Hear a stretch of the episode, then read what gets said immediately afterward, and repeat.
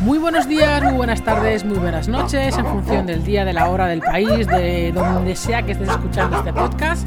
Yo soy Mónica Corchado y soy la directora y creadora del Instituto Dog Coaching y ayudo a las personas a mejorar la convivencia con sus perros mediante dos patrones fundamentales, por llamarle patrones, por llamarle de alguna manera, o de dos maneras, digamos, principales, que para mí son realmente imprescindibles, como es la correcta interpretación del lenguaje canino, ojo que digo correcta interpretación, y no lo digo por decir, porque una cosa es conocer el lenguaje canino, conocer las señales del lenguaje canino, y la otra, muy diferente, es saber interpretar ese lenguaje canino.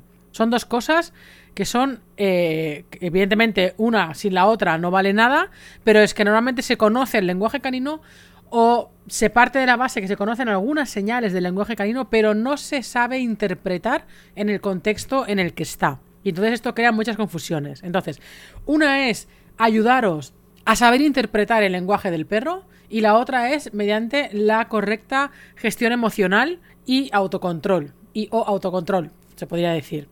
Entonces, estas son las dos eh, maneras fundamentales en las que me baso.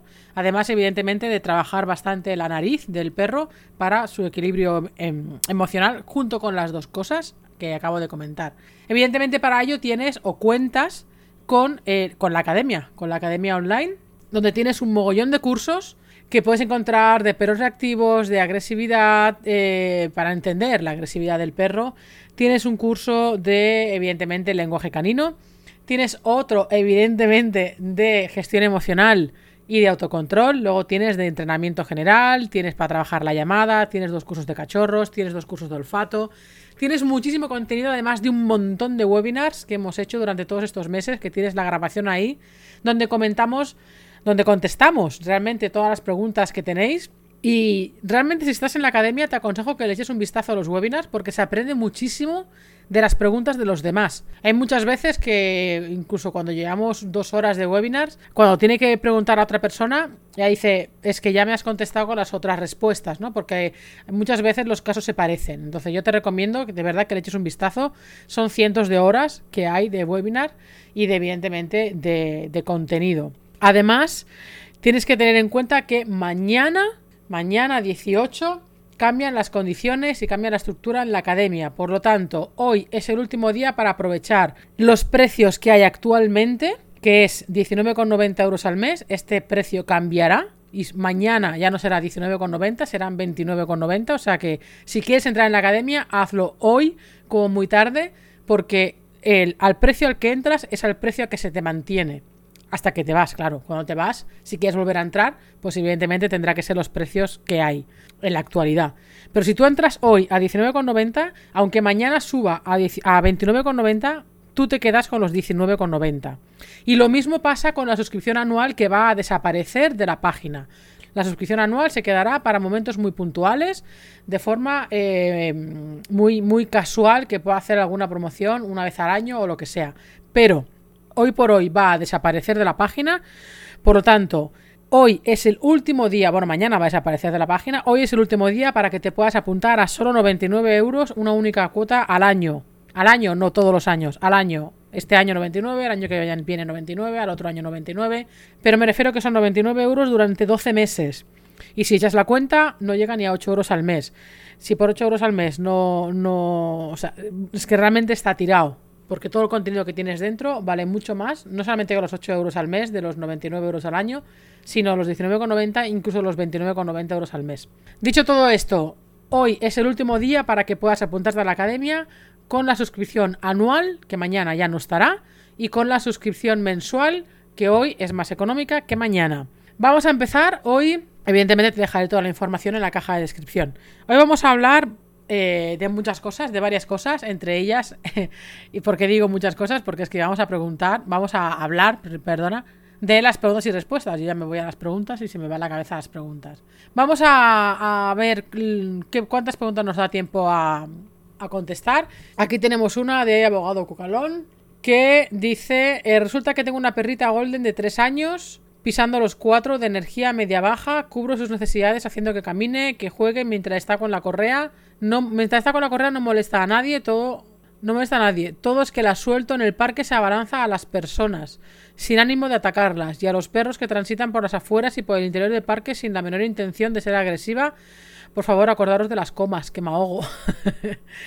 sin la menor intención de ser agresiva, el inconveniente es que no hace caso a mi llamado o algún comando como quieta. La única forma de robar su atención es enseñarle, enseñándole el palo para jugar. No sé qué más hacer. Pues, eh, abogado Bucalón, lo que te diría es que precisamente le enseñes eh, los comandos que tú necesitas, como es el quieta y como es sobre todo la llamada. Yo eh, ya sabéis que yo no trabajo obediencia por regla general, solamente toco algunos comandos como es el quieto, como es la llamada y como es el suelta. Para mí son tres órdenes que son imprescindibles porque le pueden salvar la vida al perro.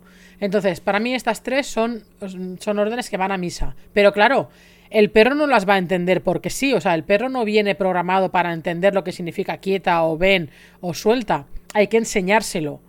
Y evidentemente eso hay un trabajo detrás, es lo que tienes que, hacer, no te puedo decir cómo hacerlo en un podcast, pero sí, por ejemplo, en, el, en la academia hay un curso de entrenamiento general donde se trabaja el suelta y el quieta y el quieto. Y luego, y luego tienes un curso completo sobre la llamada, porque para trabajar la llamada hay que tener muchas cosas en cuenta. Porque trabaja, hay que trabajar no solamente la orden, que es lo último, sino hay que trabajar el vínculo, hay que trabajar el por qué no te viene, cuáles son esas motivaciones que hace que tu perra no te venga, etcétera, etcétera, etcétera. Hay muchas cosas que trabajar antes de llegar a la orden. Por lo tanto, si tu perra no tiene estos comandos como, como comentas, pues tienes que enseñárselos, pero para eso tienes que saber cómo hacerlo. Y para eso tienes los cursos, porque te digo, aquí no podría decirte tienes que ponerte a tal distancia, tienes que poner la mano así, tienes que bla, bla, bla. ¿Sabes? Es imposible en un podcast decirte exactamente cómo. En el canal de YouTube también tienes algún vídeo sobre el suelta, eh, principalmente, y eh, sobre el quieto, así como resumen. ¿Vale? Le puedes echar un vistazo, pero de la llamada te aconsejo que te mires el de, la, el de la academia porque es un curso completo solamente para la llamada, porque es muy importante trabajar, como digo, muchas otras cosas. Y por lo demás, el tema de abalanzar a las personas, lo que tienes que ver es por qué. ¿Por qué se abalanza? ¿Es sobreexcitación? ¿Cómo está socializada con personas? O sea, ¿tiene contacto con personas? ¿O cada vez que ve una es una fiesta loca porque no tiene contacto con otras personas? Y cuando, y cuando la ve, eh, se, deshace por querer ir. Luego, evidentemente, otra de las cosas que te recomiendo que trabajes con la perra es el tema del autocontrol. O sea, esta acción, esta, eh, esto que, hace ella de uh, ir corriendo y pum, saltar y, y tanto a los perros como a las personas, tal, es auténtica falta de autocontrol. Entonces, para eso, en el canal de YouTube también tienes algún vídeo, pero evidentemente tienes el curso de la Academia de Gestión Emocional y Autocontrol. Puedes tirar hacia el contenido gratuito que tienes en el canal de YouTube a ver si con eso ya te es suficiente, y si no, pues tendrás que tirar hacia la Academia o buscar otro tipo de información que te ayude a trabajar tanto el autocontrol como la llamada, como el, como el quieta. Aunque el quieto en esta situación que me comentas poco tiene sentido, porque no, no, le vas a decir un quieta mientras eh, o sea, no es cuestión de decirle un quieta mientras tu perra vaya a ir a saltar a la persona. Lo que tienes que hacer es procurar que la propia perra no quiera saltar a las personas, quiera ir a conocer a las personas, pero con otro tipo de modales y sobre todo sin saltar. Y esto no tiene nada que ver con la orden de quieta. Nos tenemos que quitar de la cabeza que lo único que tenemos que hacer con nuestros perros es control, control, control, control, control. Yo soy más partidaria de tener un perro equilibrado y un perro eh, que sepa qué es lo que tiene que hacer en cada momento más o menos, no vamos a tener robots ni vamos a tener eh, perros perfectos, siempre van a haber cositas, pero al menos que el perro sepa eh, tomar sus propias decisiones de cómo tiene que hacer las cosas. Y para eso tenemos que proporcionarle las situaciones adecuadas, pero también procurar que tome sus decisiones y si se equivoca, no pasa nada, vamos a intentarlo otra vez para que el propio perro aprenda por sí solo qué es lo que tiene que hacer y cómo lo tiene que hacer. Pero para eso la base está en el autocontrol. Sin autocontrol, un perro evidentemente no se autocontrola. Si no se autocontrola, no regula sus impulsos. Y si no regula sus impulsos, por mucho que le llames, no te va a hacer ni puñetero caso porque lo va a hacer de una manera excitada, con lo cual sus oídos, ¡pum!, se van a desconectar. Así que lo único que te invito aparte de todo lo que te he dicho, es esto, es tenemos que dejar atrás un poquito, entre comillas, ¿eh? dejar atrás eh, tanto control, control, control, que está bien por un lado, o sea, tenemos que tener un control sobre nuestro perro, pero eh, permitiendo que el propio perro tome sus propias decisiones y permitiendo que se autocontrole, porque también para su equilibrio emocional es lo más es lo más importante, porque tú puedes tener un perro obediente pero totalmente desequilibrado O puedes tener un perro que no tiene ninguna orden de control, pero a la vez es un perro que puedes llevarte a todos sitios porque sabe comportarse en todos los lugares. Y esto es lo que te diría eh, sobre este tema. Vamos a, a contestar a otra de Silvia que dice, hola, tengo un perro mestizo de Schnauzer y Terrier. La verdad es que es miedoso y siempre desde que lo tengo tiene miedo a las personas y no sé cómo hacer para que ese miedo desaparezca. Sinceramente, si salgo a la calle con él se comporta muy bien y no parece tener problemas, pero si alguien trata de tocarlo o simplemente le roza, este gruñe y se tira hacia atrás, se esconde detrás mío y si se ve y si se ve muy acorralado puede llegar a morder. Yo sinceramente quisiera saber si hay algún si hay algo ya sea con juegos o algún otro método que pueda hacer para quitarle ese miedo a las personas, sobre todo a los hombres. Con los niños no presenta esto. Creo que es porque no ha tenido problemas ninguno con niños. El perro, uff, de verdad, por favor, comas, comas, comas. es que si no, no sé dónde empieza una frase y dónde termina la otra. Eh, no tiene problema ninguno con. El perro me lo encontré y a lo primero no parecía tener problemas, simplemente se veía muy cortado y mirando hacia todos lados y desconfiado. Presentó problemas con la comida que ha sido resuelto porque gruñía mientras comía. Escondía comida, comía caracoles y bueno, hacía cosas de estas que ya no hace, pero sigue desconfiando en la gente. No pretendo que se deje acariciar por todo, por todo el mundo, pero tampoco que se esconda de las personas y se les pone delante. Lo mismo pasa cuando viene alguien a casa, se mete en la caseta y se pone a ladrar como un loco. Y tampoco sé cómo actuar ante este problema. Si me puedes ayudar, porque lo pasa mal él y yo y la familia que ve el comportamiento del animal y no lo veo normal. A ver, normal no es, evidentemente, porque el perro tiene miedo. Por lo tanto, no es que no sea, o sea, si definimos el comportamiento normal como un animal que no tiene miedo, pues evidentemente no es normal. El perro es normal. Lo que pasa es que tiene un problema de miedo. Con un perro con miedo, jamás, jamás, jamás, jamás, jamás, jamás de los jamases hay que acorralarlo. Nunca, nadie tiene que acorralar a un perro miedoso, porque como tú bien has dicho, si se lo acorrala puede llegar a morder. Es más fácil que pueda llegar a morder un perro acorralado que tiene miedo que un perro con algún problema de agresividad que quizá el detonante lo tenga que tener de otra manera o más, o más alto. Entonces, lo primero que te diría es que tienes que mantener la calma. Eso es imprescindible. Y que tienes que ir al ritmo del perro. Eh, dices que te lo encontraste, por lo tanto no sabemos qué, qué, puede haber pasado. Me recuerda mucho al caso de Mori, porque Mori es muy insegura con los hombres. Mori yo lo adopté con 3 años, ahora tiene casi 11. Y Mori con los, con los hombres, bueno, era, era terror. Era terror lo que tenía. Ahora, bueno, si no la miren, yo ya voy haciendo que si me si hablo con algún hombre o lo que sea, pues que decirle evidentemente que no la mire y que no se dirija a ella, que sea la propia perra la que se acerque a él y ya cuando llevamos cinco minutitos o diez minutos andando eh, hablando, pues ya es la propia perra la que se acerca, ¿no? Entonces siempre tenéis que procurar que sea el perro quien se acerca a la persona y no la persona quien se acerca a un perro con miedo. Esto de verdad es imprescindible porque si no, en vez de adelantar cosas con respecto a su miedo, lo único que vas a conseguir es atrasar. Porque va, cada vez va a tener más miedo, porque contra más la acorrales o más la acorralen, más miedo va a tener porque no va a salir, no va a saber salir de esa situación. Dicho esto, no intentes forzar a la perra, o sea, si, si viene alguien sea, si te encuentras con alguien y tal y quiere acariciar la perra, lo primero que tienes que tener claro es que tú tienes que mirar por tu perra. Por lo tanto, no te importe quedar como una borde. Yo he quedado como una borde muchas veces, pero es que es así. O sea, no. Una persona desconocida no puede ir a tocar a un perro con miedo. Y más si yo le estoy diciendo que no toque a la perra. O sea, no toques a la perra, no te dirijas a la perra, deja que sea ella la que se acerque si se quiere acercar. Si no se quiere acercar, no pasa nada, no la voy a obligar. Lo único que voy a intentar que esté en este contexto donde hay un hombre eh, por medio, pues que se sienta medianamente tranquila, pero no la voy a forzar. Si ella quiere mantener una distancia de 1, 2, 3 o 10 metros, la voy a dejar que mantenga esa distancia. No nos tenemos que obsesionar porque nuestro perro eh, tenga que estar pegado al lado nuestro cuando hay una persona desconocida, cuando nuestro perro tiene miedo. De verdad, dejarles espacio, que sean ellos los que gestionen las distancias. Si vamos con correa, relajar la correa. Eh, si se quiere alejar, vamos a permitirle que se aleje. Incluso nos podemos alejar nosotros con ella o con él. Eh, si vemos que realmente tiene mucho miedo de la persona que está cerca de nuestro. Entonces, de verdad, no, no, no presionéis nunca a un perro con miedo. Luego, con respecto a que si llega a casa alguien, si llega a casa y tal, exactamente lo mismo. Deja que la perra, si quiere que se meta en su caseta y que esté, y que esté tranquila. Claro, que se pone a ladrar como un loco, esto ya no. Entonces, lo que tenemos que procurar es que si ella, por que si él, por ejemplo, se pone a ladrar como un loco, ahí lo que te diría es intentar sacar a la persona de la visión del perro, ¿sabes? del foco de vista del perro, para que se pueda relajar un poco. Y conforme vayan pasando los minutos o, o las horas de esta persona en casa, el propio perro ya se irá relajando. Pero si le. si por lo que sea le causa mucha inseguridad y esa persona está cerca de la caseta donde se mete el perro y se pone a ladrar, estamos un poco como invadiendo su espacio.